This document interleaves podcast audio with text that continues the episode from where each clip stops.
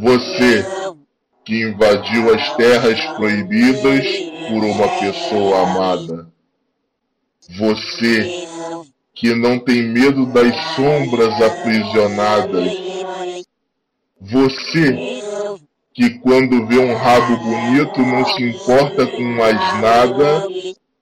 Você é um gamer como a gente.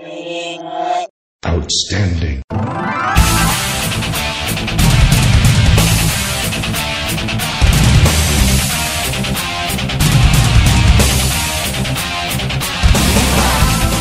Diego Ferreira. Jogo que na capa vem um urso fofinho e uma clava gigantesca e um cara montado num cavalo embaixo. Rodrigo Estevão. Porque você não está esperando que o jogo vai te botar em cima de um passarinho. Diogo Moura. E eu, como bom cagão que sou, morri a primeira vez, não peguei mais no jogo.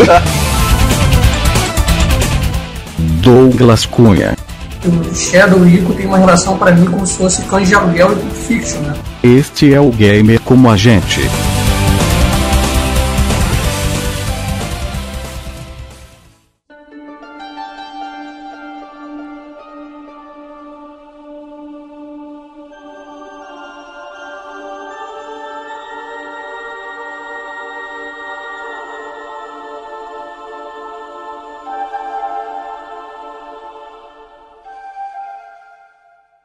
Amigos gamers, bem-vindos a mais um episódio do Gamer Como a Gente. Então estamos com o Diogo Moura. Alô, galera. Rodrigo Estevão. Opa aí, galera. E Douglas Cunha, o nosso convidado de honra. Olá, tudo bem? Hoje estamos aqui para falar de dois petardos da era PlayStation 2, jogos que definiram, foram serviram de exemplos, e com o jogo de 2001, do PlayStation 2, lançado pelo Team Ico, não vou falar esse outro, senão a galera vai ficar rindo. E basicamente é um one-man job aí do senhor chamado Fumito Ueda, né, que é um cara bastante criativo. Inclusive, ele foi responsável pelo desenho da capa da, da arte, da capa japonesa, que é bem interessante, muito bonita, baseada num trabalho de um cara italiano aí também. E a capa americana foi feita por um estagiário que é um lixo.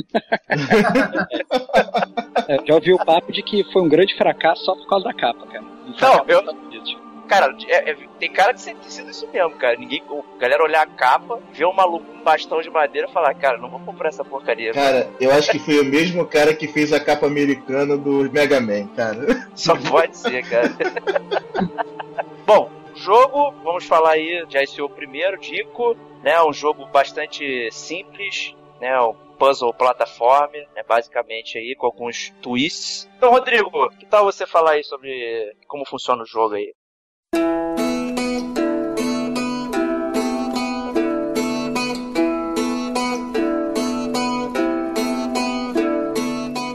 Então, é, eu tenho primeiro que admitir que eu, na época do PlayStation 2, eu não cheguei a jogar o Ico. Eu só fui jogar ele remasterizado no PS3. Mas já sabia de toda a história, já sabia de todo o conceito, já tinha jogado Shadow of the Colossus antes e tal. E aí fui pego de surpresa, na verdade, porque é, é um jogo muito emocional, assim muito carregada na parte emotiva, eu achei. Porque é, sobre, é muito sobre a jornada, né? Tá certo que você tem que entender o que, que os desenvolvedores estão propondo para você, que é você controlando uma criança que não sabe o que tá acontecendo, tentando sair de um castelo. É, mas à medida que o jogo vai prosseguindo, ele vai ficando cada vez mais profundo e tem um momento especial no jogo que é um dos meus momentos favoritos, mas de qualquer forma a jogabilidade é para poucos, essa é a grande verdade. Não é qualquer um que pode começar a jogar o jogo e vai se sentir confortável. É um jogo que às vezes pode até ser considerado repetitivo, porque não tem muitas mudanças de inimigos, mas eu acho que isso acaba sendo compensado por todas as outras partes do jogo que são fantásticas. É um jogo curto, mas é um jogo bem interessante. Entendi, boa. É, pra comentar aí na proposta, se pode criar um jogo minimalista, né, naquele conceito de é, garota encontra garota, né? Essa era a ideia principal do Fumito Ueda aí ao, ao fazer esse jogo, né?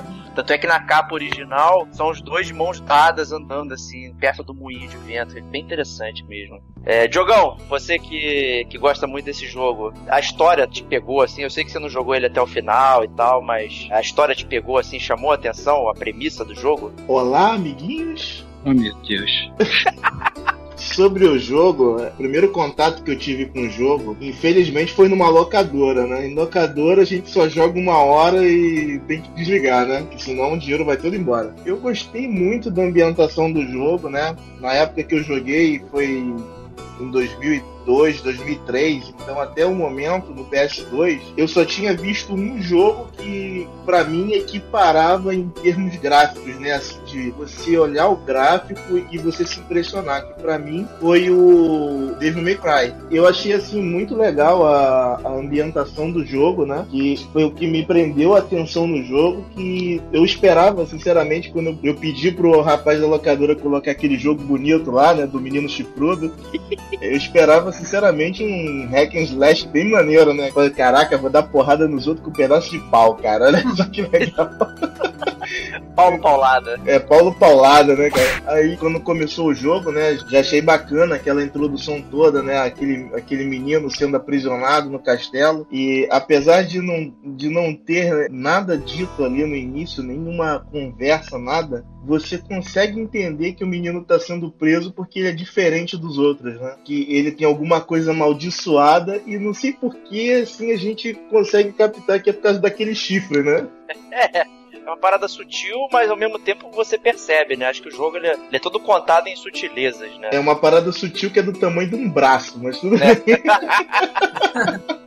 Mas eu acho que as sutilezas são exatamente a marca registrada do Ueda, né, Então, querido Douglas, nosso convidado de honra aqui, conte-me a sua primeira experiência com o jogo, o que, que, você, que você percebeu dele aí. Então, cara, a minha primeira experiência com o Ico foi depois do Shadow, né? Eu joguei o Shadow antes e foi só por conta do Shadow que eu fui conhecer o Ico, né? Eu quis conhecer. Eu acho que por ter jogado o Shadow e ter tido a maravilhosa experiência que eu tive com ele, consegui reconhecer né, o trabalho do, do Eda, mas o Ico lá na frente ele ficou um pouco, exatamente como o Rodrigo falou, ele me carregou um pouco, sabe? Ficou um pouco repetitivo. Assim, a experiência que eu tive até onde eu joguei foi fantástica, mas lá no final eu realmente dropei. Mas eu acho o Ico fantástico, assim, então eu joguei. Se não fosse tanto repetitivo, eu acho que seria nível Shadow.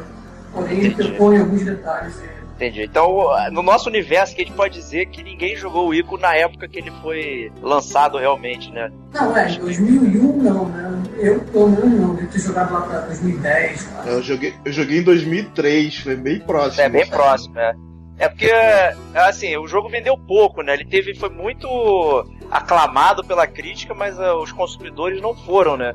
Devia ter vendido tipo uma cópia que foi pirateiro, né? Acho que é a única uhum. cópia que vendeu. A minha era pirata, tá? Ah, não. A gente já esperava isso de você, cara. Você sempre foi uma decepção.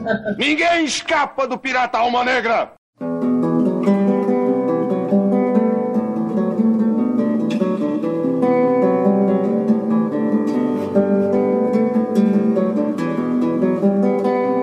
Bom, a premissa do ICO é um menino largado dentro de um castelo misterioso lá e dentro de poucos instantes ele consegue achar uma, uma menina que chama Yorda, está presa dentro de uma gaiola e ele a liberta. E você descobre que eles não conseguem se comunicar. Ele fala lá num japonês língua maluca e a Yorda fala através do hierógrafo. Então ela fala um negócio e aparece lá a borboletinha, um negocinho lá. Então existe uma barreira entre os dois, né? Então a comunicação dá a entender também todo o jogo, fica sutil também. Então ele sinalizando para ela, pegando na mão dela, volta aquela sutileza do, do Ueda, né? Então é muito interessante essa parte. Né? E também é uma coisa que os gamers também não gostam, né? Que é o, o jogo inteiro é uma missão de acompanhamento, né? Que muita gente reclama do negócio, né? Então é, não sei qual é a sua experiência, Diogo, de ficar acompanhando pessoas no mundo dos jogos aí. Todas as experiências que eu me lembro de acompanhamento são experiências terríveis. Por exemplo, Resident Evil 4, né? Que você tinha que, que ter o acompanhamento daquela filha do presidente, né? Uhum. Por sinal, que história horrível. Opa! E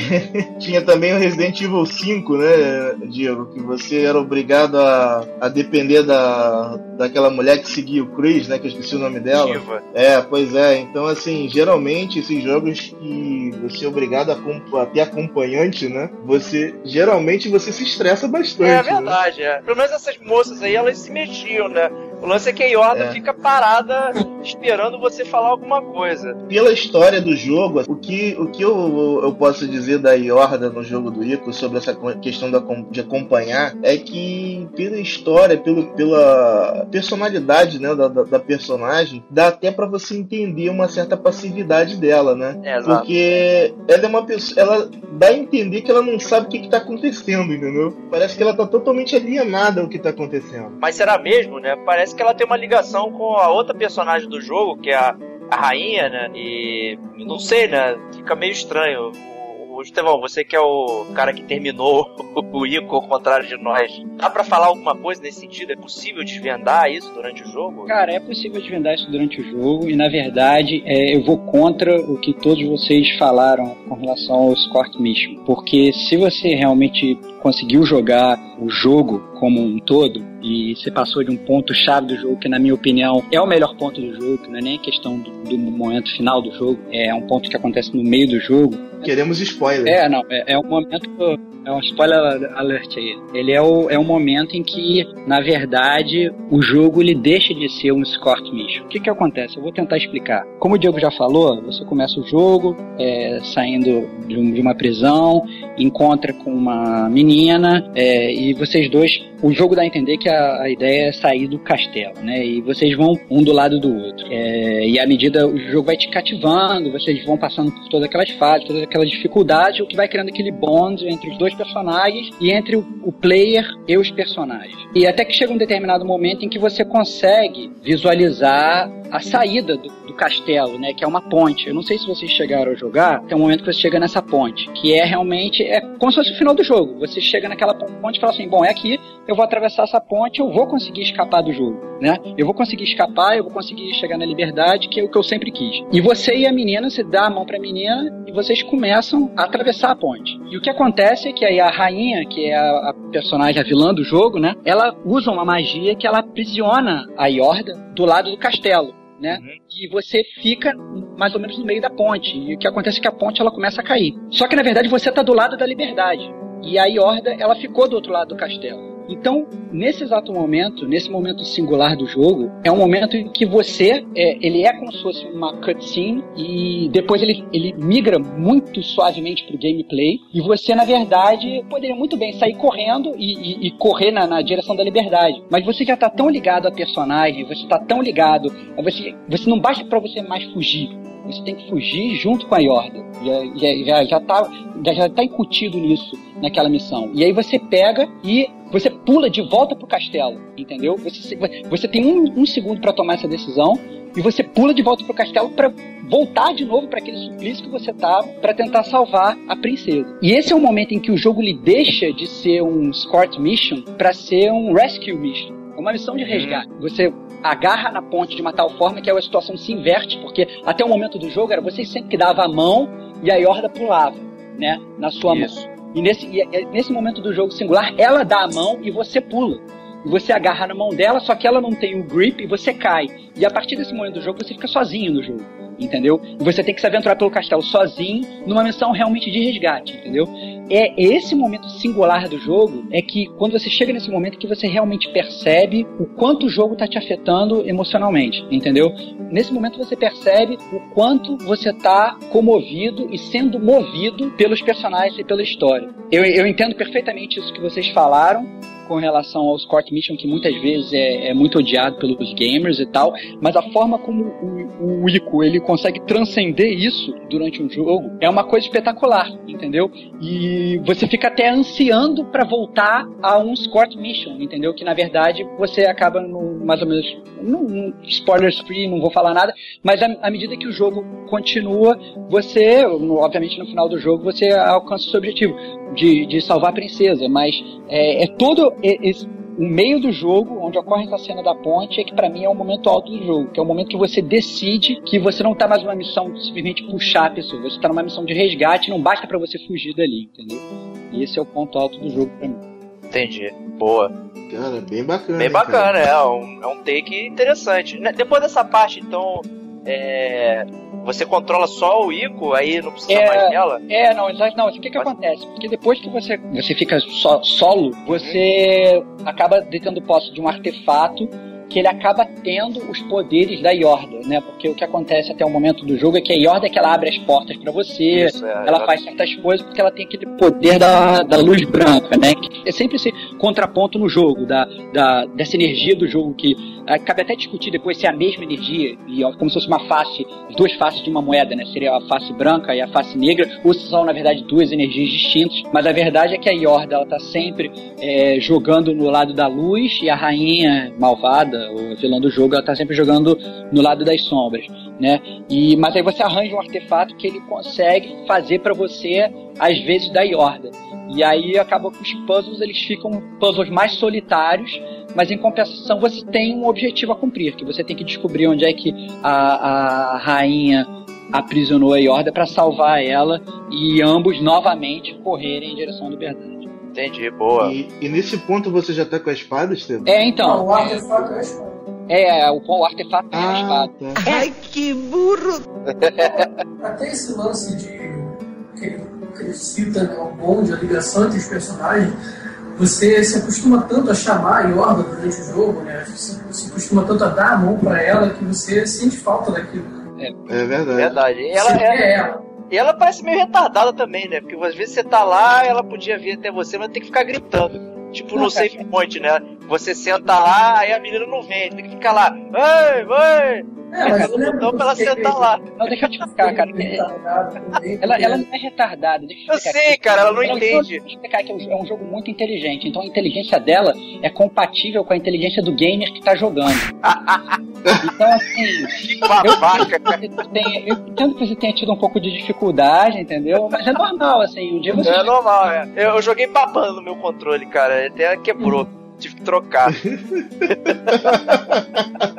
Não, mas voltando ao ponto aí, esse lance do poder da luz, o poder da escuridão, é interessante quando você é, abre a porta com a Yorda e, os- e as sombras estão lá, ao abrir a porta, derrota as sombras, né? O poder ele acaba destruindo as sombras, né? Essa parte é muito interessante também, né? Que eu acho que, eu acho que faz esse contraponto aí dos poderes, né? Então ela não é tão inofensiva assim. Mas ela, ela, faz, ela faz muito sem querer. é, bom, eu não sei se ela sabe o que tá, que tá fazendo, mas o que acontece, acontece. É. O jogo ele tem dois pontos, né? Então, basicamente definidos por antes e depois da ponte, né? Então, antes da ponte é um escort mission, você tem que ir acompanhando ela, e depois é um rescue mission, né? Então, é, basicamente você tem dois jogos, duas experiências dentro de uma só, né? Eu, assim, vou dizer que eu não tive essa paciência de chegar até esse momento aí de, de ruptura. Talvez, eu acho que ouvindo isso hoje, eu, Rodrigo falando e tal, me dá vontade até de, de perseverar e, e ver o que acontece, né? Porque o jogo não é sobre o- a jogabilidade, o gameplay, né? Ele é mais do que isso, né? Então acho que isso torna ele mais interessante. Fica o recado aí pra quem não jogou, o Diogo e o Douglas aí, tentar zerar e tal, não sei. Não, acho que dá pra perceber, acho que o Douglas ele avançou um pouco mais que vocês. É, essa é impressão que eu tive. É, talvez ele possa dar aí a- a- o input dele. Por que, que ele parou, na verdade? Porque na verdade, assim, eu- o meu ponto foi, no momento em que eu cheguei na cena da ponte, falei, não, realmente eu tenho que ir até o final. Mas eu não sei, porque eu- na verdade a, a lógica do jogo ela continua sendo a mesma. Você continua tendo que enfrentar as sombras iguais, você continua tendo puzzles que podem ser difíceis ou fáceis, aí depende realmente do- de como você lida com jogos desse estilo, mas eu penso que o estilo do jogo não muda. Eu acho que assim, a motivação do gamer muda. E a, motiva a motivação do personagem também muda, entendeu? Mas aí realmente, é, eu não sei o que, que, o que o Douglas pode falar e o que, que ele achou dessa segunda parte, ele pelo menos que jogou um pouquinho mais que vocês. Eu gostei bastante, assim, quando eu vi, mas eu tinha intervalos muito grandes entre as minhas jogadas. E a ideia de, de passar por um quebra-cabeça cada porta, cada cenário que você consegue mudar, foi me deixando meio entediado, mesmo depois da, da saída da Yoda, né? Até achei legal também a ideia, mas, sabe, como eu tinha, tava dando intervalos cada vez maiores entre as minhas jogadas, eu, no final, perdi o interesse mesmo, assim. Eu falei, ah, foda-se. Vou no YouTube. Aliás, o speedrun do YouTube é de duas horas. É, pois é, eu acho que, que faltou um pouco de perseverança pra vocês, mas não tem problema. É, eu Ah, acho é. que vocês, vocês ainda têm a oportunidade de jogar novamente. Então, a gente já ouviu por que, que o Rodrigo foi até o final, por que, que o Douglas não quis terminar, e você, Diogo, por que, que você não conseguiu prosseguir? Olha, é, comigo foi aquela questão, né, de, de locadora, né? Primeiro que quando eu peguei o jogo eu achei que fosse uma coisa e era outra, né? eu tava acostumado já a jogar o Devil May Cry, né? Queria um jogo de porradaria. E quando vi era um jogo de puzzle, né? Eu não era acostumado a jogar esse tipo de jogo. Joguei por uma hora, gostei muito da ambientação do jogo. Não tive nada contra o jogo assim, né? Depois eu até acabei comprando o jogo na, no original, lá no Camelódromo. Ah, é, a única Né? Aí comprei logo a versão junto com o Shadow, cara. Olha só que coisa linda. Só que eu acabei deixando o jogo encostado, né? Porque eu fui comprar o jogo três ou quatro anos depois e tinha muita coisa pra jogar, né? Sabe como é que é? Aqueles jogos originais ali do camelódromo, né? Pô, é um, é um atrás do outro, né, cara? Então É, chama atenção, né? fica complicado. Não, eu, eu te entendo, né? Porque o Ico chama muita atenção, porque é um moleque com uma vareta na mão, você acha que é um jogo de porradaria? É, é ué, no, no, no Street of Rage a gente não pegava um pedaço de madeira no chão e sentava porrada nos outros? Então, ó, eu, eu não deixei de jogar o jogo porque eu achei o jogo ruim, a jogabilidade me incomodou demais. Eu deixei de jogar o jogo porque acabei é, perdendo o time do jogo, né? Que, que é aquela assim, a, a gente joga com novidade, né? Pra gente poder fazer aquele estudo maneiro pra esse cast, né? Eu tentei começar de novo o jogo, inclusive eu não consegui terminar porque o cast veio muito rápido, sabe? Mas depois que o Estevão me falou essa parte da ponte aí, esse belo spoiler que ele me deu, eu fiquei com muita vontade de jogar o jogo pra ter experiência dele. Inclusive eu tô jogando, né, agora. Então acho que eu vou conseguir terminar ele. Tá jogando enquanto faz o cash ou não? É isso? Não, enquanto faz o cast não, cara. Ele, eu estou jogando neste tempo, nessa, nessa semana Ah, que estamos justo. gravando o cast. É, eu tenho que dizer também que eu não, não tinha jogado ele originalmente. Na época eu não conseguia achar nem nos meus contatos cabelo Eu-. Eu também não tinha jogado originalmente, não, cara. Só, Filha da Só- mãe, cara. só piratamente, cara, que tinha jogado ele. No intuito aí também de participar do cast e tal, eu também tentei jogar, comecei, mas eu parei porque a, a, a questão da jogabilidade me incomodou muito. Eu fiquei muito preso na, na questão da- de enfrentar as sombras toda hora e É, eu gostaria de falar. Eu gostaria de falar uma coisa também aqui sobre a jogabilidade, sem querer te cortar, mas já te cortando. É, é o seguinte, é, eu não sei se o Ico funciona da mesma forma que o Shadow, né? Porque o Shadow of Colossus, quando eu vi a primeira vez, eu achei uma bomba de jogo. Porque eu falei assim, olha. Eu não entendi qual é desse jogo, entendeu? eu, eu comprei o jogo e ele ficou engavetado lá em casa por muito tempo, até que o Douglas foi lá em casa e de tanto eu falar mal do jogo, ele falou, cara, tu não sabe jogar essa porra. É a mesma coisa que Então- aconteceu com, com Dark Souls, né? é, exatamente. mas o Dark Souls Aí- ele continua jogando.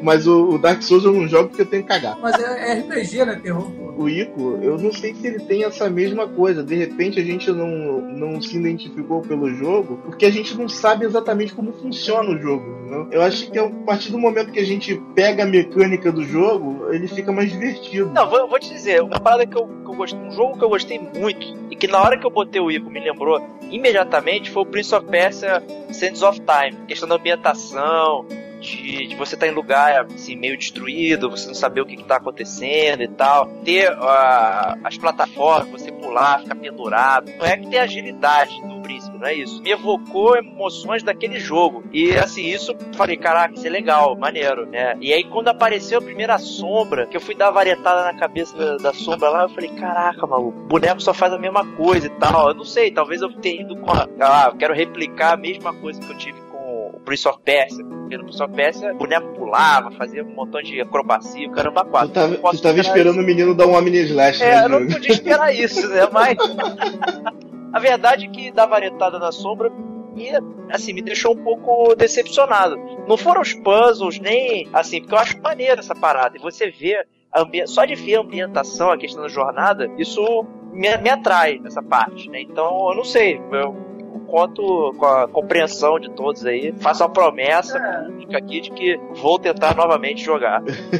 Essa questão de, de experiência é, é curioso, porque a minha experiência foi ao contrário da sua. Porque eu joguei o, o Prince of Persia, eu odiei aquele jogo. Meu Deus! E quando eu comecei a jogar o Ico, eu já gostei bastante, sabe? Caraca! Eu odiei o Prince of Persia, cara. E essa questão da, do combate do Ico foi o que eu falei com o Diogo, né? Você joga com uma criança, então é, é natural que o movimento dele seja aquele, né? Ele não sabe lutar, não sabe o que ele está fazendo ali. Que é, sei lá, algum meio de, de salvar e salvar a Yoda junto. Então, achei que, o, que os detalhes do, Ico são interessantíssimos. É, justo. Ele, como criança, pode aprender um pouquinho mais, né? Que o, o Link no Ocarina of Time, dois anos atrás, dois, três anos, tava o Link- comandando como criança. É, o Link é, é overpower, né? É, o Link é overpower demais, né? Nós temos sempre que lembrar que o Link é um elfo, né, cara?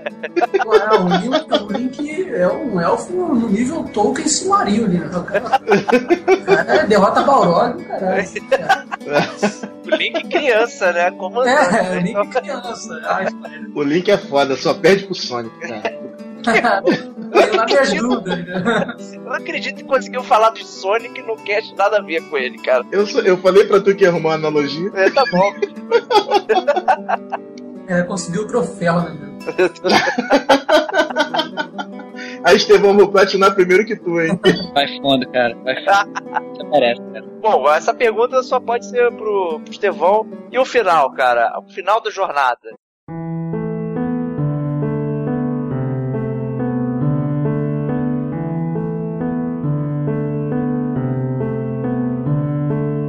Cara, é um bom final. É, você fica satisfeito. Não só, não só aqueles finais de. Não são esses finais de hoje em dia que às vezes você chega no final, vê um PowerPoint e fica pé da vida e tal. Ele é um final simples, mas ele completa a jornada. E, mas como eu falei, o importante, na verdade, não é nem o final, é como você chega lá. Eu acho que você, à medida que o jogo vai passando, você vai se importando com os personagens. Você não se dá conta que está se importando com os personagens, mas você cada vez está se importando mais. E é isso que te move entendeu? E quando no final termina e termina tudo bem, você fica contente, sabe? Você fica bem, bem. Eu, pelo menos, fiquei muito satisfeito, sabe? Não foi aquele jogo que às vezes você termina e fala, ah, tá, demorou, vamos jogar o próximo. Você desliga e já põe qualquer outra coisa e tal. É um jogo que você, inclusive, você para, você fica pensando sobre o porquê que. Porque ele, ele ainda deixa, da mesma forma que o Shadow of the Colossus faz, ele de- deixa muitas pontas soltas pra você estudar. É aquele tipo de jogo, aquele tipo de filme, e quando você termina de jogar ou de ver, você começa a pesquisar sobre. Entendeu? Que será que o cara, o que será que o cara quis dizer com isso? O que que é, é, ele, ele, ele,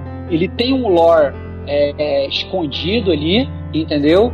Que ele deixa muito aberto para o gamer interpretar, mas ao mesmo tempo, se você for olhar em fóruns da internet, for pesquisar, tem sites e sites falando sobre o universo e falando sobre os personagens e milhões de teorias, algumas comprovadas, outras não, que fomentam toda essa febre do jogo. Na verdade, uma febre que acabou sendo posterior, que não foi durante, quando foi lançado, que surgiu. O Ico é o, o sonho de liberdade, né? do- do- do- dos, dos videogames, É, né, não, pois é, cara. Não, assim, é, é- é aquele jogo, eu diria que ainda mais, cara, que ele é o, o cubo dos jogos de videogame, cara. Cubo? Puta merda, cara, não acredito, cara. O, cara, o cubo, cara, o cubo é um filme de puzzle, cara. Nossa, é um filme de puzzle. Puzzle e gore. Ó, um filme de puzzle de pessoas que querem sair de um lugar, entendeu? E não sabem como é que chegaram lá. Cara, é, É, é, você tá descrevendo o portal também, né? O Portal. Cara, Rodrigão, Rodrigão, bota o trailer disso daí no post, hein, cara, lá na- no site que eu nunca vi isso. E o Cubo é um filme que, ao mesmo tempo que ele tem um milhão de adoradores, ele tem um milhão de pessoas que odeiam também. O que eu acho que é, acaba sendo um pouco a questão do Ico, porque eu vejo que tem muita gente que critica, principalmente pela forma como o jogo se apresenta. É, ou seja, é um jogo polêmico, né? Que divide opiniões. Mas eu acho que, que a jornada vale a pena e o final é um final que te deixa bem, te deixa mais curioso, assim. Ele- é, você termina o jogo querendo saber mais, querendo consumir mais daquilo. Ou seja, não tem como ser ruim, pelo menos assim na minha opinião, né? Entendi. Isso. E jogar novamente, assim, faz sentido você experimentar a jornada? Tem a mesma sensação? é aquela coisa. Se você está consumindo um produto que é bom e que você fica satisfeito, por que não consumir de novo? Entendeu? É um jogo que é válido, ele acaba sendo. O segundo playthrough acaba sendo muito mais rápido que o primeiro, porque os puzzles não mudam. Tem uma coisa ou outra que você pode não fazer diferente, mas tem itens diferentes que você, que você pode pegar. Tem, dá inclusive para você pegar uma, uma espada laser excelente. Interessante. É, é, você vira um Jedi praticamente jogando. Olha que maneiro. É, pois é, mas só no só quem, quem passa pela jornada mais uma vez. Mas vale a pena, vale a pena. É um jogo que, que quem não experimentou e quem não jogou, joga. Pelo menos assim, mas tenta entrar, fazer isso que o próprio Douglas falou. Assim, você tem que meio que abstrair. Você não pode chegar achando que você vai ser um, um guerreiro super poderoso que vai dar um Hadouken em todos os inimigos e matar todo mundo. Você tá controlando uma criança com um pedaço de pau, tentando bater em mais sombras vivas e ao mesmo tempo tentando fugir de um castelo gigantesco com uma menina que você não consegue nem se comunicar com ela porque vocês não partilham da mesma língua. Você, você para curtir, eu acho que você tem que realmente mergulhar fundo na psicologia do jogo e dos personagens. Mas é Tem que entrar no mundinho, né? Tem que É. entrar no mundinho. Uma É, é um jogo. dica que eu daria é, se você não jogou o Shadow, né, deixa pra jogar o Ico primeiro. É, É bem mais interessante também. Eu também acho. Acho que é mais fácil todo mundo ter jogado o Shadow primeiro do que o Ico, né? Foi o que aconteceu comigo, por exemplo, né? Mas é uma- mas é uma boa porta dica, de é boa entrada, o, o Ico deveria ser jogado primeiro. Até porque eu acho que o Shadow, foi o que eu falei com o Diogo essa semana também, eu acho que o Shadow e o Ico tem uma relação pra mim como se fosse Cães de Aluguel e Pulp Fiction, né?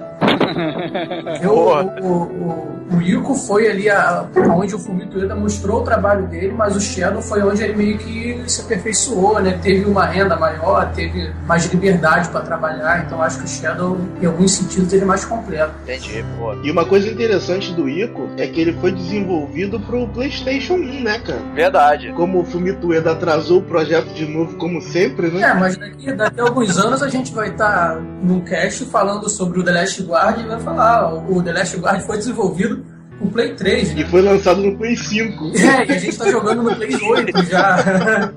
Se é que vamos falar do Last Guard, né? Que esse jogo não sai nunca. quando, quando eu joguei, eu zerei o Shadow e depois eu vi o final, o trailer do The Last Guard, eu fiquei com lágrimas nos olhos, cara. Eu quero essa porra agora. É, boa, vai. Pena que vai sair junto com o Duke Nukem Forever aí. O do Killing Forever já saiu, Eu cara. sei, cara. Porra, foi uma analogia, cara. É, é muito bom esse jogo do Nukem Forever, eu recomendo a todos. Aí sobe aquela carinha do troll, né? Mas é isso, meus amigos. Já indico, né? Acho que o jogo ele é bem minimalista, bem simples, né? É um jogo de experiências, não é um jogo de plot, de personagens, de twists tal. Não, mas tem um plot bacana, assim. Não, é, não, é. Ele tem um plot Não, é, minimalista. por exemplo, plot. você não passou da parte da ponte, né? Mas Não, a, a rainha depois ela conta mais ou menos o, o porquê. Você tem um plot ali, né? Ah, tem uma exposição disso tem, aí? tem. Ela fala. A rainha compartilha a mesma língua do Ico, né? Ah, boa. Então a Yorda não consegue falar, mas a rainha fala. E você entende o que ela fala e tal. Oh, Então, pelo visto, eu tenho que jogar até o final, né? Esse, esse é o recado, né? Pelo menos ficar com o YouTube vendo tudo, né? Beleza. Olha só, até a parte que a gente jogou não tinha plot.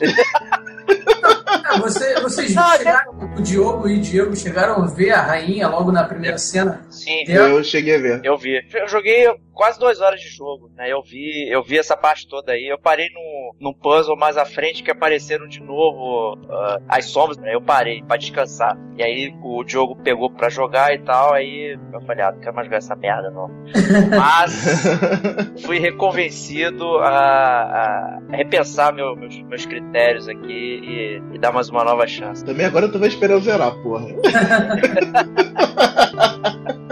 Meus amigos, é isso sobre Ico. Um jogo bacana, um jogo divisor de águas, mas um jogo que viria a trazer o grande sucesso do mainstream entre os gamers viria em 2005 com Shadow of the Colossus.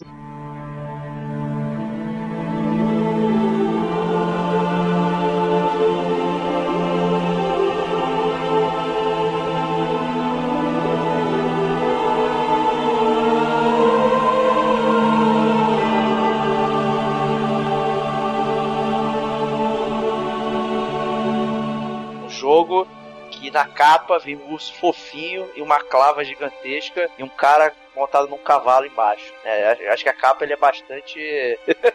chama bastante atenção. Então, 2005 com o Shadow of the Colossus, né, trazendo uma nova premissa, novo mundo, um novo jeito de jogar, né, mas mantendo ah, as mesmas bases, né, de, de questão da jornada, questão da, do minimalismo. O Shadow of the Colossus, ele para alguém que não jogou, assim, só viu umas fotos e tal, ele dá a entender que é um jogo de ação, né? E na verdade não é. Porque um pouco também, voltando do Ico, né? A questão de entender o que o jogo está se propondo. Que basicamente são 16 puzzles, né? Você tem que enfrentar os colossos gigantes e você não resolve eles dando porrada.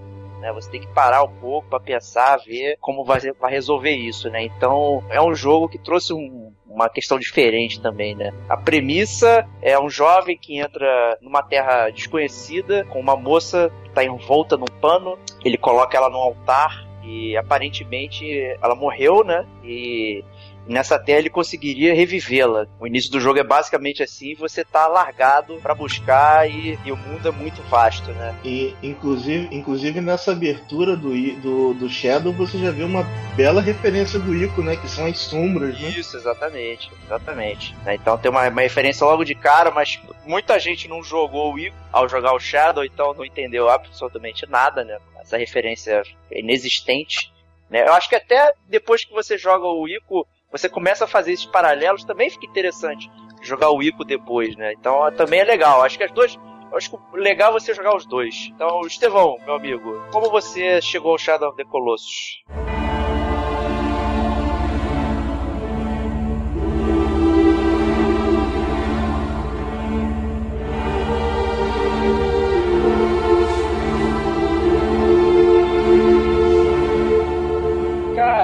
Eu cheguei, por incrível que pareça, é triste falar isso, mas é, foi numa época negra em que eu ainda comprava jogo pirata.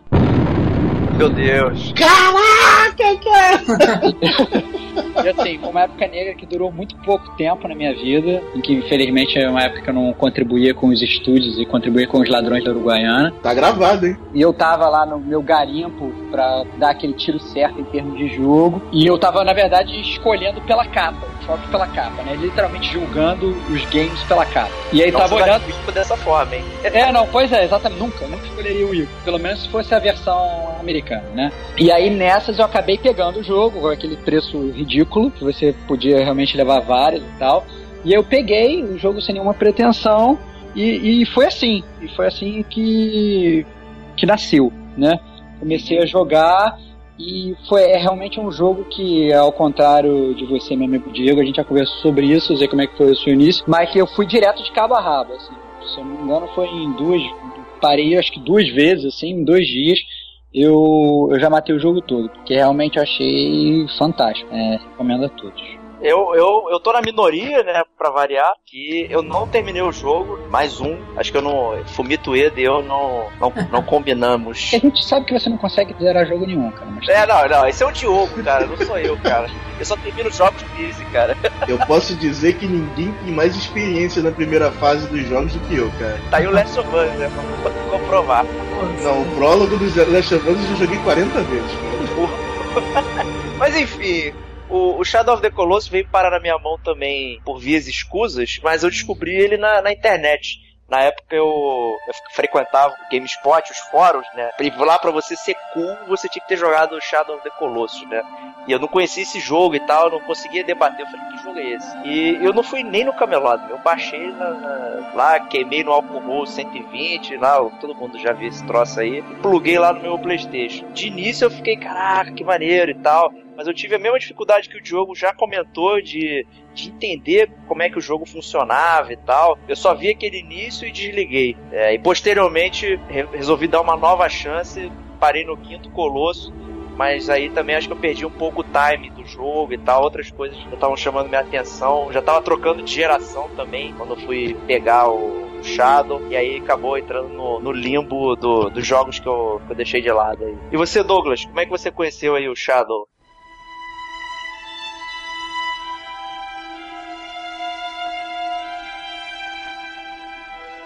Cara, eu não lembro como eu conheci o Shadow, só lembro de jogar o Shadow.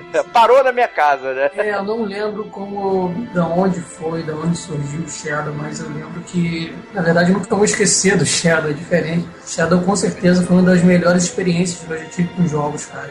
Eu fui totalmente apaixonado no momento que eu comecei a jogar. É, lembro do, de cada batalha, assim, a minha... A, os sentimentos que cada batalha te, te provoca, tenho, tenho uma relação com o Shadow bem pessoal, assim, foi uma, uma coisa muito, muito bacana ter jogado Shadow, eu recomendo pra, sei lá, todo mundo jogar Shadow é um jogo Entendi.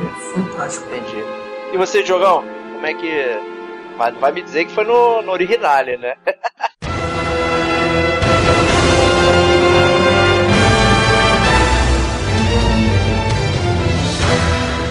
Ah, ora se, ora se não.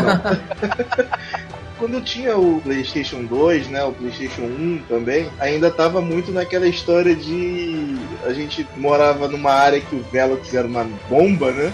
A gente não tinha aquele acesso tão grande à internet assim. Então eu eu comprava até hoje, eu, tu sabe que eu tenho costume, né, de comprar aquela revistinha mensal, né, do, do PlayStation, né? Vejo isso. E eu comprei a revista e eu vi uma gravura logo na capa, assim, lindo do, do, do primeiro Colosso, né? Do, do teu ursinho favorito, né? Aquele coisinha bonita.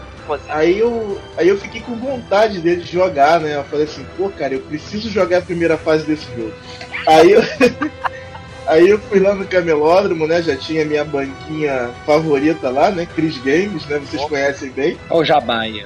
Olha o. Jabá, vou cobrar ela, cara. É, aí manda um o- boleto lá pra ela, cara. Exatamente. Eu fui lá já especificamente pra pegar esse jogo, peguei, cheguei em casa, falei, vou jogar esse jogo bonito, botei lá e eu tive uma primeira impressão meio ruim do jogo, porque logo de início já travou a abertura, né? Ah, você sabe muito bem o que travou, né? Olha o Jabá ao contrário daqueles games aí, cara. Então, tipo, eu não vi nada do início do jogo, aquela parte que ele vem caminhando com o cavalo, eu só fui ver aquilo ali na, na, na versão remasterizada, cara. Minha nota, cara. Então eu já comecei direto lá no pau ali dentro do, do castelo, né? Do castelo no pau do, do- da torre, né? Do Dormen lá. E eu, eu comecei ali a, a olhar a ambientação, né? A montar a agro, né? Pô, já achei bem bacana. E a- eu fui em direção ao primeiro colosso, né? Cheguei lá, entendi que tinha que pegar a espadinha pra ver lá a direção do colosso, né? Que bonito fui lá, né? Aí subi lá, aquela, aquela primeira parede, né? Pra você chegar no Colosso e você tem aquele primeiro impacto com o Colosso, né? É, tomou clavada na cabeça. Que você. Não, é que quando você chega na, na área dele, tem tipo uma cutscene, né? Aham. E você vê o Colosso andando, né? Você sente ali a tensão do personagem principal vendo aquele bicho enorme na frente dele, né? Entendi, boa. E eu, como bom cagão que sou, né? Morri a primeira vez, não peguei mais no jogo. O jogo, o jogo já tinha chegado no Final Boss. Mas Eu assim, falei, pô, pô, o jogo, o jogo já começa com chefe, cara? Que porra é essa? Aí, é, realmente eu deixei o jogo lá, guardadinho, né? Bonitinho, não, não, não peguei mais nele. Até o dia que o Douglas foi lá em casa e começou a comentar do jogo, né? Porque eu comecei a meter o malho no jogo e ele começou a falar bem do jogo. E a gente, daquela discussão, ele falou pra mim, cara, você que não soube jogar o jogo, né? Aí eu falei, ah, então joga aí que eu quero ver. I dare you, I double dare you. Manda É, aí eu lembro, eu lembro que o que o Douglas jogou lá em casa até o quinto colosso, né? Que ele queria me mostrar o pássaro, né? E eu fiquei maravilhado com o jogo, cara, porque você passa a perceber que o jogo ele tem puzzles assim como o Ico tinha, mas o puzzle do, do Shadow ele é bem mais refinado, porque ele é embutido na batalha. É isso que é interessante, é. Então, É, assim, sabe? você, você tá fazendo um puzzle, mas você não percebe que tá fazendo um, entendeu? Então, assim, é uma coisa muito bacana, cara, e depois que eu aprendi a jogar, eu me apaixonei pelo jogo, eu zerei ele mais de três vezes, pelo menos. Entendeu? legal. Acho, acho que todo mundo deveria ter essa experiência do Shadow, cara.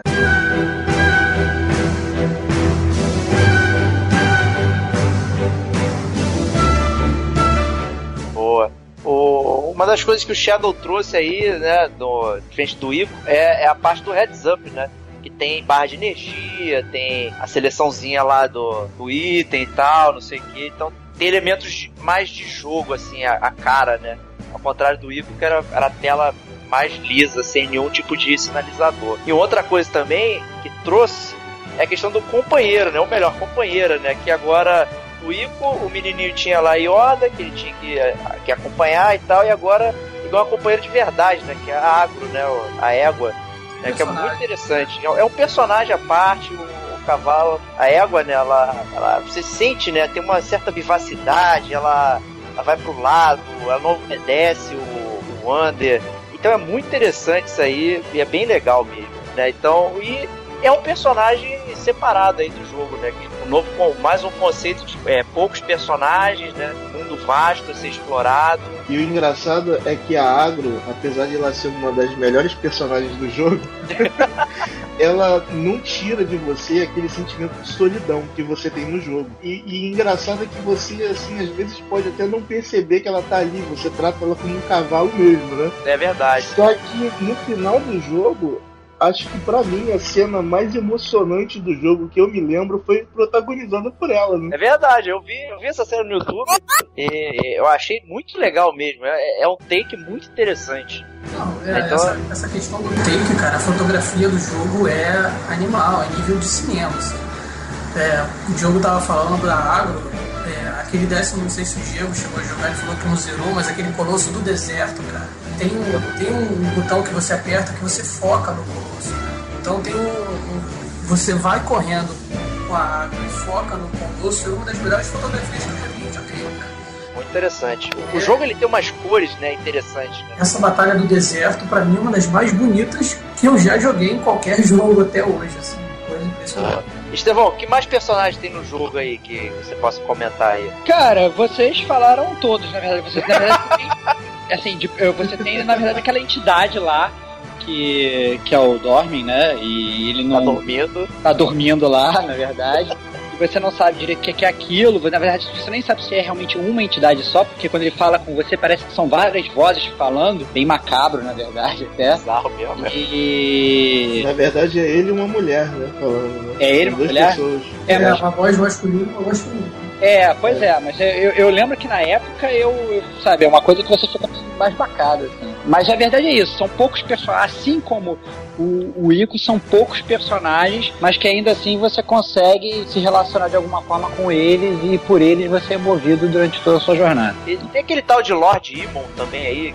esse eu não. Eu confesso ah, cara, ele aparece, ele aparece, se não me engano, logo no início do jogo, e aí, e aí assim, tem momentos, momentos no meio do jogo em que você tem takes de cena em que ele aparece e no final do jogo ele aparece novamente. Só que, não, vamos dizer que não é um personagem principal, assim. Ah, sim. Ele só aparece, na verdade, eu acho que depois da, do quinto colosso. É. Que aparece a caravana dele chegando. No início só aparece o Vander mesmo. No início aparece o Vander. Pra, pra aumentar essa coisa de, de solidão, vai passando o, o, o Vander pra chegar lá na Terra Proibida durante vários momentos. Não, mas olha só, quando você começa o jogo, aparece a máscara desse Lorde lá e ele, e ele explica o jogo, né? Ele é verdade. uma história no início do jogo. Ele fala que quem entrar lá no é, a terra proibida, né? É, exatamente.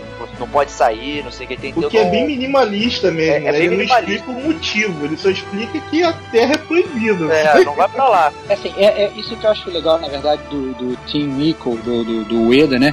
Ele te dá muito pouca informação tanto no Ico quanto no Shadow, ele te joga lá e ele fala, te vira. Ele nem te dá muito tutorial em termos de, de jogo, assim. Ele vira e fala assim, ah não, é, você tem uma espada, aponte sua espada pro sol e, e vai fundo. Você não entende direito o que está acontecendo ali, mas você vai, né? É um jogo que te dá, ele te dá muito pouca informação de mão beijada, assim. Você que tem que captar a informação no universo que está ali, entendeu? Porque a informação está ali. Você só tem que saber observar melhor, entendeu? Então ele é, estimula isso no game, eu penso, né? É, não, não, é legal. Só, não é só essa questão de, de, de, de, de que a maior parte dos jogos acontece hoje fica te levando de mão dada para todos os lados, né? Você, você vai meio, você consegue, você consegue, dependendo de como você prestar atenção no jogo ou não, você pode realmente jogar o jogo e ter uma experiência fantástica, como se você jogar de bobeira, sem prestar atenção, só correndo de um lado pro outro, você pode zerar e aquela experiência não significa nada para você, né? Eu acho que depende muito de como você se envolve e de como você percebe aqui no universo sua volta. Verdade. Mas, cara, se você, se você não se envolve no jogo, você não, não acha graça nem em futebol, cara. É, não, na verdade eu acho que no Shadow of Colossus, você, se você não se envolver, você não zera, na verdade. É, se você entender você... os colossos, se você não entender, é. se você não usar o cenário, se você não usar o colosso, você não ganha dele. Então o jogo meio que te obriga a se envolver, né? Verdade, verdade. Isso, isso é verdade.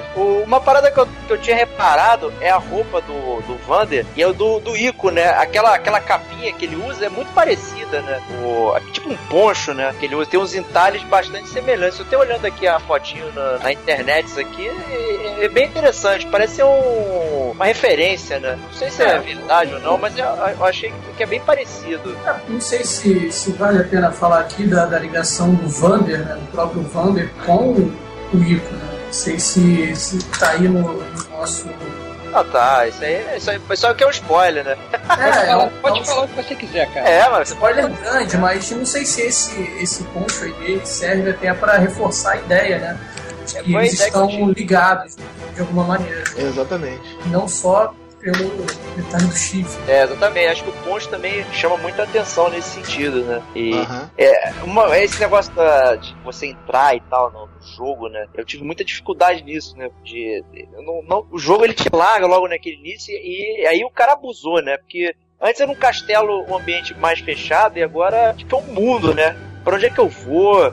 Pô, que eu vou isso, fazer aqui, né? Isso é maravilhoso no jogo, cara. Porque é... tem, pô, tem, lugares, tem tanto lugar no jogo que você não precisa ir, né? Não tem nenhum colosso lá, não tem nada. Mas a, a viagem é tão, tão bacana que eu me senti obrigado a, a ir, sabe? Eu tive que, que conhecer a Terra. Assim. Eu achei maravilhoso isso. Tem coisa para fazer nesses lugares? Cara, não. não,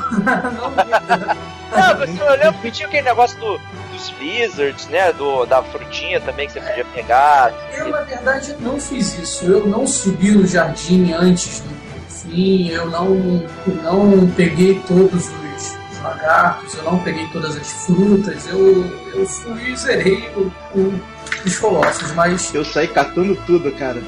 Uma coisa que me deixou. Uma coisa que me deixou muito meio que chocado até foi quando eu li que os Colossos, na verdade, eram que protegiam a Terra, né? Você não deveria matá-los, porque, sei lá, a gente acostumado com o jogo, você vê um bicho, você, porra, no jogo, você vai meter ele a porrada na porra do bicho, né? Depois quando eu vi que os Colossos, na verdade, eram do bem, porra, cara, aquilo me deixou meio. deixou meio frustrado, assim. Falei, caralho, não queria ter matado aqueles e uma coisa interessante, né, que reforça isso, é que quando você destrói um colosso, se você voltar para o lugar onde ele morreu, ele ele aparece integrado à natureza é novamente, verdade, né? É. Isso é interessantíssimo.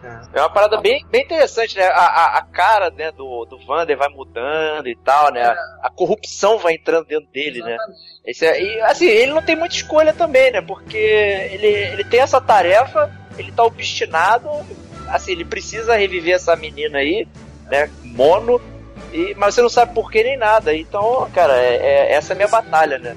interessante do bando é o preço que se dispõe a pagar também, né, cara? É, é difícil, então é.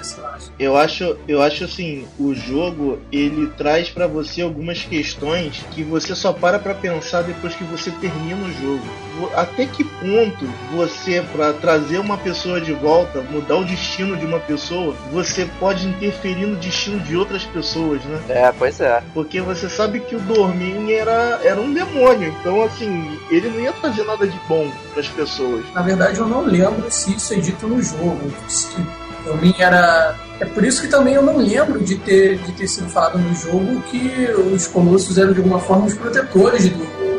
Mas tudo bem que você percebe, né? Percebe que ele tá fazendo um pacto ali com um cara que não é muito amigo, né? E que. Mas eu não sabia realmente que. Pelo menos eu não percebi isso na primeira vez que eu joguei, há quase, sei lá, anos atrás, que o, o, o, os colossos eram meio que do benzinho, assim. Pensei que fossem os bichos mesmo, que tinha, sei lá, uma parte ruim dentro deles e que não sabia que os bichos eram bons para proteger o ruim que tava, que, era, que fazia o domínio lá, que era a união dos, dos 16 pedaços dos colossos. Então isso, isso depois do jogo mexeu muito comigo. Um detalhe impressionante, assim, que atire a primeira pedra, né? Quem não tomou um susto do caralho quando mata o primeiro colosso, assim. Tu tá andando normalmente, beleza, vou voltar pro castelo, daqui a pouco um bagulho e pum, te atravessa, né? Te empala. Aquela porra também foi. E depois você vai esperando, né? Você vai brincando, você pula na água, você tenta voar, você pega o cavalo você sabe que aquela porra vai te pegar. É, muito engraçado mesmo. E, e também acho bem bacana, né, cara, quando você destrói um colosso, aquela cena de você aparecer deitado no, no na torre do, do Dormen e tem sempre uma sombra do teu lado que representa porra, o colosso aquilo, que, aquilo é que foi destruído, né? É animal. E... e o colosso estoura, né, a, a, o ídolo de, de pedra e você vê com o passar do jogo aquela multidão de sombras se formando à sua volta. Mas é, eles não estão parados também, né? Eles estão te olhando cara. É meio bizarro. Exatamente. Eles estão te encarando. Eles estão todo mundo ali te olhando, de cabeça pra baixo, aí, esperando você levantar, assim. É muito bacana, cara. Bem bacana mesmo. Estevão, como é que foi a sua primeira experiência aí, ó, derrubaram um colosso?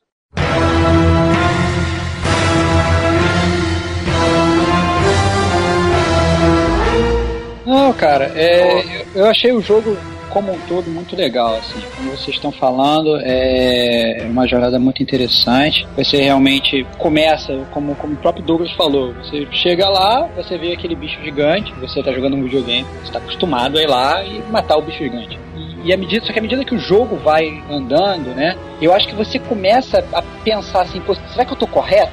Entendeu? Porque você percebe que aquelas sombras surgindo, aquelas estátuas caindo, você percebe que você não tá só indo lá e matando os colossos. Alguma coisa estranha tá acontecendo, né? Na, naquele jogo que é muito maior do que você, entendeu? Você tá, na verdade, botando a sua motivação pessoal na frente daquilo que está acontecendo que você provavelmente não sabe, ou até sabe, na verdade, porque você, como gamer, não sabe. Não fica claro se, se o Vander, na verdade, se o personagem, ele sabe, mas você, como gamer, não sabe o que está acontecendo. E de qualquer forma, você vai deixando a motivação do, do personagem andando na frente e levando você pela mão. Mais uma vez, da- mesma forma que o Ico é um, é um jogo sobre a jornada. Eu acho que você sempre acaba tendo um colosso favorito, ou aquele que você menos gostou, um que te evoca emoções mais legais, ou aquele que vai até você, quando você termina o jogo, que você consegue acessar eles através dos Trying Trials. Você fala, ah, não, quero jogar de novo essa batalha, porque essa batalha foi muito legal e tal. Então é realmente fantástico, acho que vale a pena. Contraste é interessante, né? Eu não sei se eu tenho essa impressão de que o, o Vander sabe exatamente o que tá acontecendo. Eu acho que sabe, né? Se eu me engano, ele tem um artefato que ele, que ele leva, que é a chave de acesso pra entrar nessa porta, né?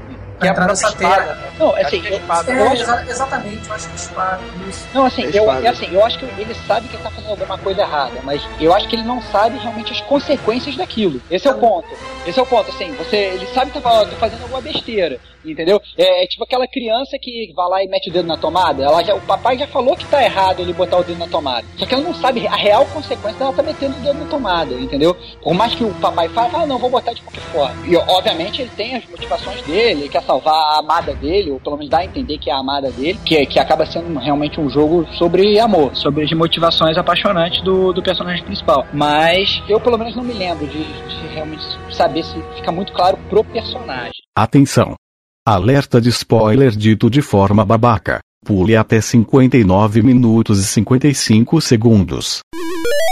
Eu acho que o Vander realmente ele sabia que ele estava fazendo uma coisa proibida. Só que aí, aí tem a parte que junta a mente do jogador com o do personagem. Quando o Dormen fala que você tem um preço a pagar por aquilo, eu acho que todo mundo tem a impressão que o preço alto que você tem que pagar é derrubar os colossos. Ah, sim, é, sim. Você não, nunca você vai imaginar que você vai virar o invólucro do cara, né? Entendeu? Assim, olha o spoiler aí. Sim, é. Ô, spoiler.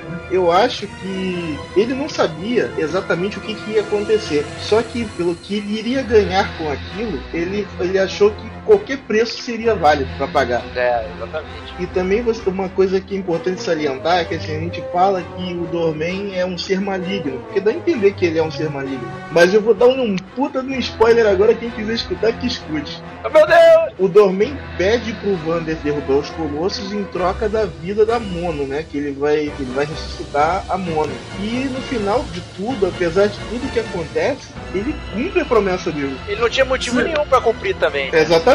Não, tudo Depois bem, que ele- ele... seria, ele seria um cara muito pior se ele não tivesse feito, mas essa coisa de cumprir o contrato é, é legal também com o personagem também.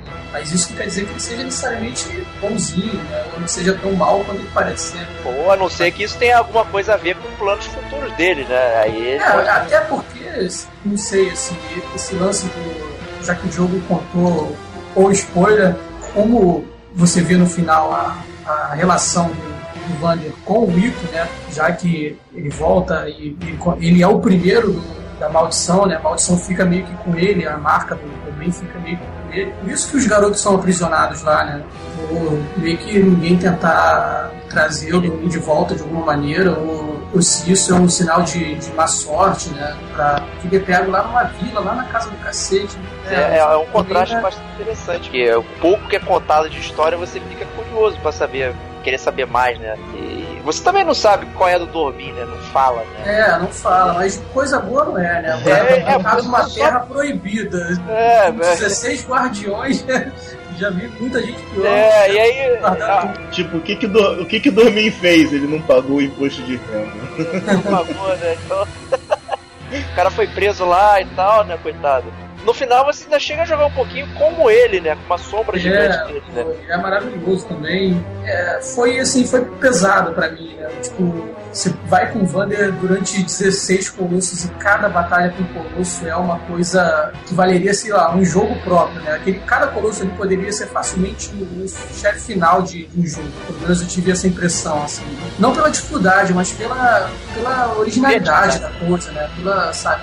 Eu lembro que a primeira vez que eu vi um colosso que voa, cara, aquele da, da cidade perdida, eu falei, porra, é aqui que eu vou amarrar meu bode, sabe? Esse jogo que eu vou ficar. Cara, que porra que é. Então, o- no final, assim, você jogar como um colosso, meio que foi triste pra mim, né? Porque foi, tipo, a perda do Vander, né? Foi, ele se corrompeu de uma maneira que não tem mais volta. Pra mim, Mais volta. ficou bastante claro que dali não teria mais volta. Então, foi, foi, foi bem Boa. triste, assim, de uma certa forma. Boa.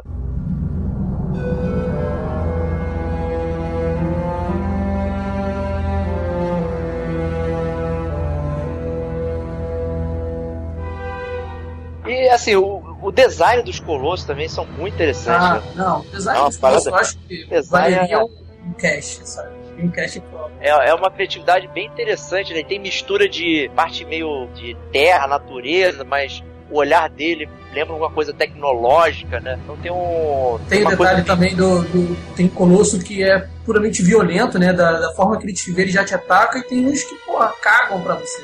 É. Passa do lado deles, eles não fazem nada. Só quando eles são atacados, que aí o olho muda, né? A cor do olho muda e tal. Aí ele já começa a ficar agressivo. Essa questão dos olhos deles, né? Você, você prestar bem atenção, ele, ele foi inspirado nos carros antigos, né? O farol dos carros antigos. Olha que legal. Ah, Exatamente. é? Isso daí, isso daí. E você, se você ver, por exemplo, o segundo colosso, né? Que é aquele touro gigante, né? É um Mustang. É, você repara que a frente dele parece muito de carro antigo, cara. Eu achei bacana que como os colossos são geralmente feitos de pedra, né? Eles são, que são até tem plataformas nele mesmo, né? Com um ferrinho ali para você segurar e tudo. É, o olho era o único modo que ele podia se expressar também. Né? Geralmente eu, eu reparava muito nisso. O olhar deles era meio que inocente à primeira vista, né? Depois, quando ficava vermelho mesmo, que ficava agressivo. Mas eu reparei muito colosso isso. Se você só olhasse para ele, ele tava lá, de boa, tranquilão. Ele não tinha nenhuma cara de mal, né? Não era nenhum bicho que Era, um- era um habitante daquele, É, ele daquele já tava- ecossistema, né? Ele tava É, ele tava integrado. ali tranquilo e tal. Ele também não tem aquela cara de, de vilão, né? Não é aquele bicho com, com cara de mal, né? Tipo um orc que já nasce, porra, demoníaco pra caralho. Estevão, você tem algum colosso preferido? Ou cada desafio é, é o preferido?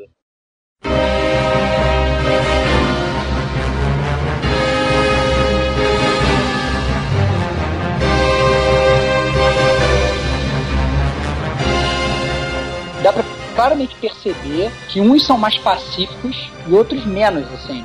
Tem o da, o da cidade perdida, que assim que você entra, quando ele te vê, ele já começa a te atacar. É, não, pois é, exatamente. Foi isso que eu achei também. Eu acho que depende muito de cada um. E na verdade, o que eu acho que assim, o- o que eu deprendi depois que você termina o jogo é que, na verdade, todos os, os Colossos, ou pelo menos cada um deles, eles são o próprio Dorme, como se tivesse dividido a consciência dele e tivesse aprisionado para dividir para conquistar, né? Você pegou a alma do cara mauzão, dividiu em várias partes e espalhou no mundo. Essa é pelo menos a minha interpretação, para que a natureza daquele mundo, daquela terra proibida, conseguisse aprisionar o cara. E a, e a natureza construiu os colossos, cada um deles, para segurar uma parte da alma do Dorne. Isso? Posso te interromper rapidinho? Você, você falou agora, me lembra claramente ao Crux do Harry Potter. Não, pois é, assim, Igualzinho, é a mesma ideia. Pois é, não, o, que eu, o que eu depreendi jogando o jogo foi isso. Assim, você tinha realmente um cara mal, o cara mal foi aprisionado, usou essa tática de dividir para conquistar, dividiram a alma do cara em um milhão de partes, botou, botou uma. espalhou aquilo naquele, naquele lugar sagrado. E aí a própria natureza fez por onde, baseado em cada local onde aquela parte da alma foi cair e criou uma defesa para aprisionar aquela alma. E eu acho que a personalidade de cada um os colossos, cada, cada um daqueles bichos, ela é muito baseada no habitat que o colosso está, entendeu? Então, assim, de, de, dependendo do lugar onde ele esteja, então você, você pega, por exemplo, o, o, no caso do deserto, que o próprio Douglas já falou, que é uma das batalhas mais fantásticas de todo o jogo, o, o Colosso simplesmente está ele nem liga pra é, você. Ele nem ele liga, liga pra você. Ele, ele pede, ah, tô, tô aqui voando na minha. Ele fica lá voando no céu e tal. E até que ele passa assim, cara, como é que eu vou fazer isso pra subir lá em cima? E ele nem liga pra você. Enquanto outros não. Enquanto outros que ficam, às vezes, nos lugares mais escuros, ou naquela, aquele que fica naquela cidade sozinho, né? Que aí eu nunca soube chegar à conclusão se era um touro, se era um leão, ou o que que era, na verdade, é realmente um bicho mais agressivo. Aí cabe realmente uma análise maior para ver qual é qual. Mas eu sempre tive a sensação de que era muito baseada no habitat dele, entendeu? É, o habitat construía a personalidade. Você gostou de algum específico assim? Cara, de, é... de lutar assim, a batalha, essa batalha foi foda. Assim, eu, eu, eu, digo o seguinte, eu acho que o grande impacto, da mesma forma que o Diogo falou, quando você chega lá no quinto, que é aquele voador, o primeiro voador, o que o próprio Douglas falou também, você chega naquele você realmente tem, porque você não tá esperando que o jogo vai te botar em cima de um passarinho. É, eu, eu acho que é um impacto que todo mundo tem. Mas em termos de gameplay, de puzzle solving, eu na verdade eu preferia, eu já, já cheguei até a comentar isso com o, com o Diego, no segundo playthrough, quando você vai enfrentar os Colossi, eles têm na verdade, os puzzles são mais complicados, você tem mais áreas de contato, entendeu? Você não, não tem só mais aqueles, aqueles sweet spots que você já conhecia. Você tem que acertar eles em áreas diferentes. E aí você vai enfrentar a, aquele colosso que tá, que inclusive o ponto de para você matar ele é na palma da mão dele, ele tá segurando uma clava, tá segurando um martelo. Quando eu cheguei nesse ponto, eu pensei, cara, é, é, demais, entendeu? Cada, cada colosso é um colosso, cada, cada um tem um puzzle específico, mas eu lembro quando eu cheguei nesse, eu demorei para descobrir que tava na palma da mão dele. Tava na palma da mão dele, eu falei, cara, é demais, como é que eu vou fazer para chegar ali? Aquele foi o meu preferido. Aí você, Douglas?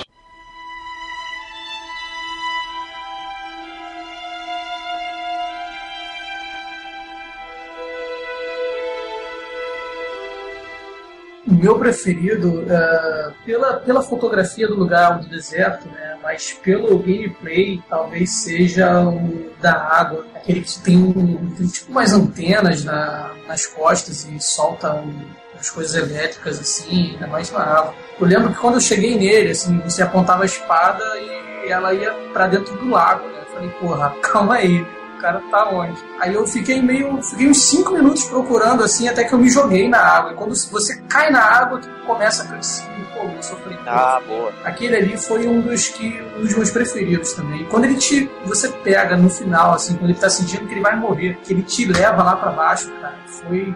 Porra, eu, sei lá, aquele ali foi o meu preferido, assim, uma das melhores experiências também que eu tive. Boa. E você, Diogão?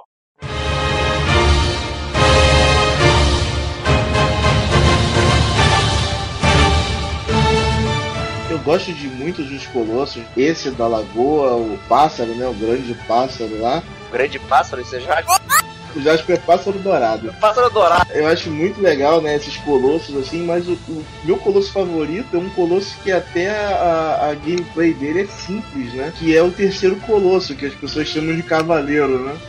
eu gosto muito dele, cara, assim, porque o ambiente dele já é totalmente diferente dos outros. É o único que você olha a ambientação dele e não parece um lugar real. Engraçado. Assim, você vê uma plataforma imensa em, em um formato de taça, assim, uma coisa estranha. Você tem tem que mergulhar, né, nadar até o lugar e tem aquela subida que tem uns saltos desgramados lá que você pelo menos erra uma vez. Sim, verdade e tem que fazer tudo de novo. E quando você chega lá, você vê o Colosso levantando do chão, né? Eu acho aquilo é sensacional, cara. E também aquele Colosso mostra como o Team Nico estava ambientado com o PS2, né? Porque quando o Colosso bate com a espada de pedra dele no chão, foi uma, da, uma das melhores demonstrações de partículas que eu já vi no PS2. Uma coisa excelente, a poeira que levanta, né? Parece independente, cara. Uma coisa linda aquele Colosso. Pra mim, ele é o meu favorito disparado, cara. Eu abri a fotinho né, do terceiro colosso, né, e ele tem tipo como se fosse um, um entalhe onde ficaria a boca, né? Ele parece que tem um sorrisinho macabro, assim, sei lá, meio que. Esse, esse colosso, esse daí, ele me parece muito com aquele colosso.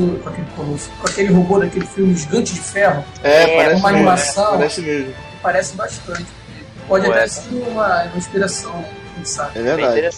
Bem interessante. Eu acho, eu acho que, que, que vale também salientar, falando de cada um deles, dos que você acaba utilizando o cavalo para enfrentar, né? Porque ah, não, é fantástico. São, é, não são todos, mas acaba que isso acaba, a, a, além de mexer no gameplay para você resolver o puzzle, ele acaba aumentando o seu bond com, com o cavalo, né? Você acaba ficando eu, pelo menos, eu ficava tipo, preocupado quando eu não estava montado, depois que eu estava lá, já conseguia sair do cavalo e subir no colosso para tentar resolver o puzzle, eu ficava, cara, o que será que aconteceu? Será que o cavalo ainda tá vivo e tal?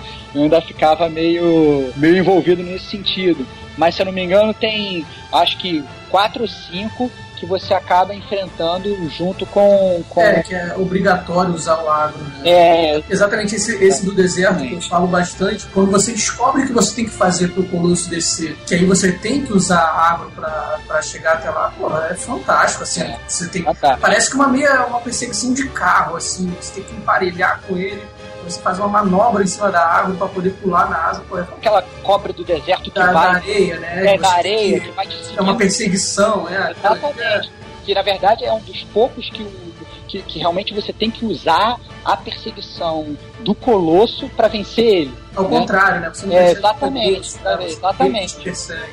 E aquele ali foi um dos que, assim, na hora até me deu um pouco de medo, cara. Eu falei, caralho, é. já era o que? O nono colosso, não lembro é. E, e é um temperamento totalmente diferente dos outros. Exatamente. Dá pra perceber que a gente não pode ficar acostumado, né? Quando a gente pensa é. que entendeu o jogo, ah, é só escalar, é só curar, não sei o que e tal, de repente vem uma surpresa, tem um bicho voando, tem alguém embaixo d'água, tem um cara me perseguindo. Né? Então fica. Ele, ele quebra os moldes, ao mesmo tempo que ele monta o molde, ele quebra, cria novos, né? Você nunca é. fica. É, ah, pô, tá chato, né? Tal, repetitivo, né?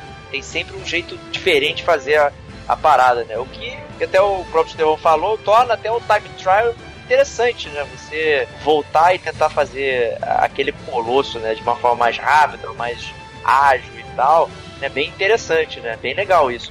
Bem legal. Eu lembro do, de um colosso que é da água. Você tem que, pra enfrentar ele, você tem que fazer uma escalada, você tem que sabe? É muito chato até chegar nele. Depois você chega num, num lago gigante, né? Que tem uh, umas casinhas, assim, até parece Cavaleiro do Zodíaco no meio do lago. Pra subir nas costas daquele bicho, eu acho que eu demorei quase uma hora, cara. E quando você chega, tem que bater na cabeça dele para dar a direção, né? Não sei se vocês lembram desse. Ah, sei qual é, sei qual é. Você vai batendo na cabeça dele, ele vai virando para um lado. Você, até chegar, até perceber que aquele colosso ali foi, foi uma guerra entre eu e ele. Foi para ele.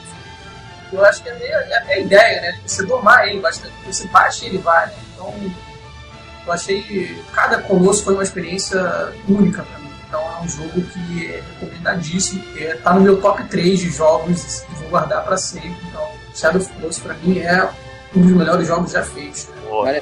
É, Diogão, soube aí que você fez uma pesquisa aí nas internets, aí na Barça, né, na Enciclopédia Abril e tal e conseguiu achar umas referências aí dentro do Shadow of the Colossus, né? O que você pode dizer pra gente aí?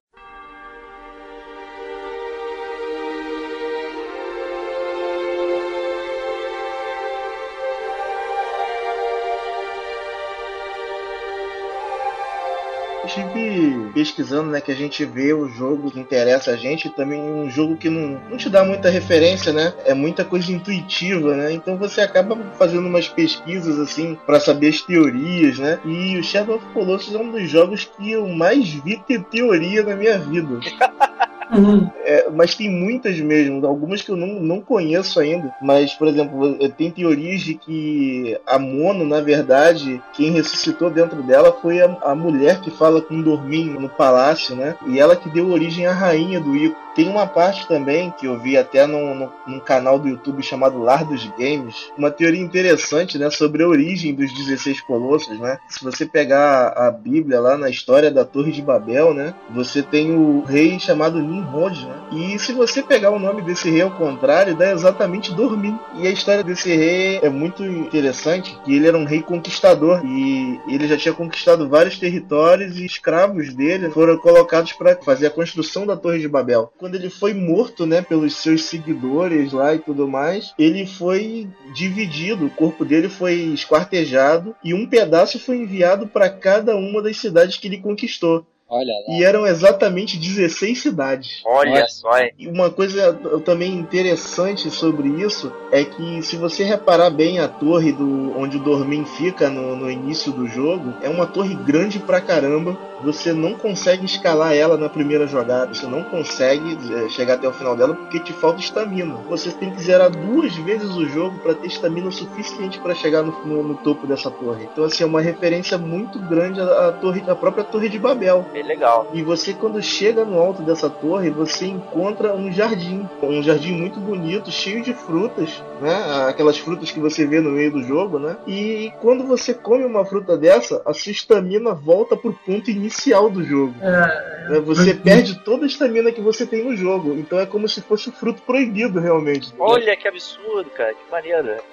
O fator replay do jogo é muito legal por conta disso, né? Se você quer, quer fazer outras coisas no jogo, você tem as espadas especiais que você pega no jogo, você tem o, o paraquedas, né? é, tem, a, tem a máscara também, né? Tem a máscara. Então, assim, você que é um belo um colecionador, né? Que gosta de pegar todos esses itens nos jogos, é um, um jogo que te ajuda a jogá-lo novamente, entendeu? É, e foi exatamente aquilo que o Rodrigo falou também. é, você tem inicialmente 16 modos, né? 16 batalhas únicas, né? Essas 16 elas viram 32, porque muda, né? E os pontos mudam, você tem que fazer novas coisas com, aquele mesmo colosso. Então é meio que é, você nunca enfrenta o mesmo colosso duas vezes. É, é, um, é um impacto quando você está jogando pela primeira vez muito interessante, porque pelo menos o que eu tive, assim, eu fui jogar de novo, cheguei no primeiro colosso, e aí fui lá naquele ponto lá, já, o já conhecido, e a energia, e, e a energia de repente do, do bicho parou de descer, né?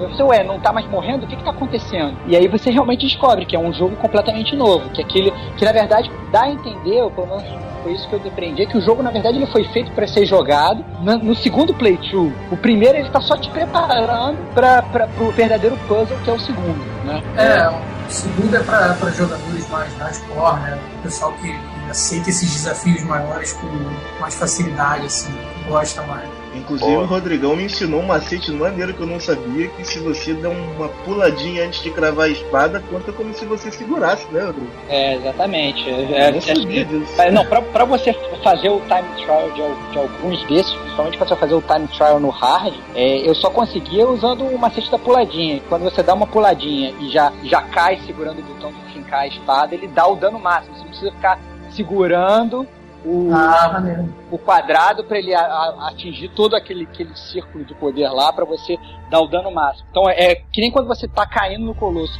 e, e aperta para já dar aquela fincada inicial, funciona da mesma forma, só que você tá fazendo isso de propósito, dando um pequeno pulo, entendeu? É, Olha que bacana, hein? Interessante, eu não sabia disso. Bela dica, bela dica. Bela dica.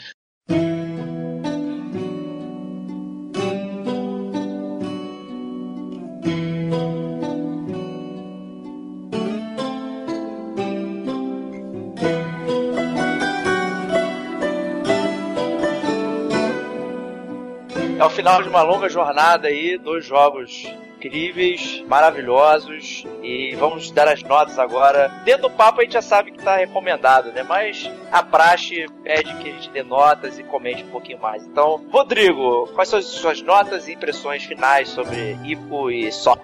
É, então, é, realmente dois jogos fantásticos. Team Ico tá de parabéns. Vale a pena jogar não só um, como os dois, porque acho que ambos são jogos únicos, mas se complementam. Então vale a pena, tanto em termos de história, tanto em termos de discussão, é, tanto em termos de gameplay. Talvez você se identifique mais com um, mais com o outro, mas de qualquer forma, acho que a experiência é válida.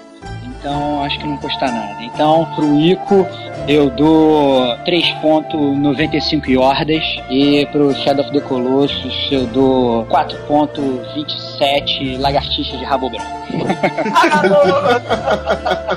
E aí, Diogão, quais são suas notas e impressões finais sobre Ico e Sock? Falando sobre o Ico, né? Eu tenho aquela, aquela primeira impressão, não zerei o jogo por motivos até pessoais, não foi nem muito por causa do jogo. É, a gente entende que é um jogo conceitual, né? Então a gente não pode sair esperando um, jogo sensacional tipo Sonic, né? Mas a gente.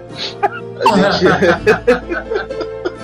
assim como Shadow, são jogos que a gente precisa ficar bem imerso né, no jogo para poder entender, porque são jogos que puxam muito da emoção da gente. Então, assim, o Ico, por ser o pioneiro do Team Ico e ser o, aquele jogo que iniciou o conceito, né? Apesar de, de ser um jogo antigo, porque ele é do início da geração do Play 2, né? Tem gráficos muito bons pra época e a ambientação é excelente. Então, assim, eu dou para ele 4.5 sombras chifrudas. Boa, garoto. E pro Shadow of Colossus, né, pela, pelo, por ser a, como o próprio Douglas disse, né? A pietar, eu dou para ele cinco frutinhas proibidas pro, pro Shadow of Colossus. Então, cinco? Nota máxima? Cinco frutinhas proibidas. Então, Douglas, fale aí. Como impressão final, cara, eu queria. Não sei qual é o público-alvo dos games em geral, se tem pessoal novo, se já tem um pessoal mais velho, gente de gamer que a gente joga desde o Sonic, né, Diogo? Isso aí, cara, isso aí. É, cara, eu sou um cara que presto muita atenção, procuro prestar muita atenção no quem faz o jogo, quem faz o filme, quem faz tudo, o autor da, da brincadeira. Se você não conhece o Fumito Ueda, cara, Fumito Ueda, na verdade, vá lá, procura o trabalho do cara, é fantástico. Tanto o Ico quanto o Shadow são jogos sensacionais. Pro Ico eu daria quatro rainhas, né? Como, como nota, e pro Shadow eu daria talvez cinco gritinhos para chamar o cavalo. Opa! E é nota máxima. já, Duas então, notas máximas para Shadow. E por último aqui, né, eu acho que são jogos fantásticos, mas você tem que estar tá na aura, né? Você tem que estar tá, entrar no mundinho, você tem que comprar aquela, aquela ideia, né? E eu devo dizer que, apesar de não ter terminado nenhum dos dois, o Ico é, é mais o meu estilo de jogo. Então eu vou dar quatro bancos de save point pro Ico, que tá, inclusive é o número de save points que eu encontrei no jogo. Então fica aí. Então fica aí. É um jogo que, apesar do, dessa questão do gameplay das sombras lá, de ficar matando, deixou um pouco chateado, mas é o tipo de jogo que eu gosto. Né? E o Shadow of the Colossus eu vou dar três dormins, porque eu, eu tô avaliando, no caso, o Shadow pela qualidade, mas não pela, pela sensação que eu tive, que eu não não consegui entrar dentro do jogo, né? Então por isso que eu dou essa nota mediana para ele. Cara, você, você tem a chance de repensar, hein, cara? Não. Posso rejogar. Posso rejogar. O pico eu garanto, o só que já não sei. Mas é isso, meus amigos. Obrigado aí, foi uma boa conversa. E com Shadow of the Colossus fica sempre a nossa recomendação, né? Os jogos que a gente fala são jogos que merecem ser jogados, merecem ser experimentados em primeira mão, não basta só ouvir. E se você já ouviu, já jogou, então vem ouvir também, curtir e tal, que fica bastante legal. Valeu, galera. Um abraço aí para todos. Tchau.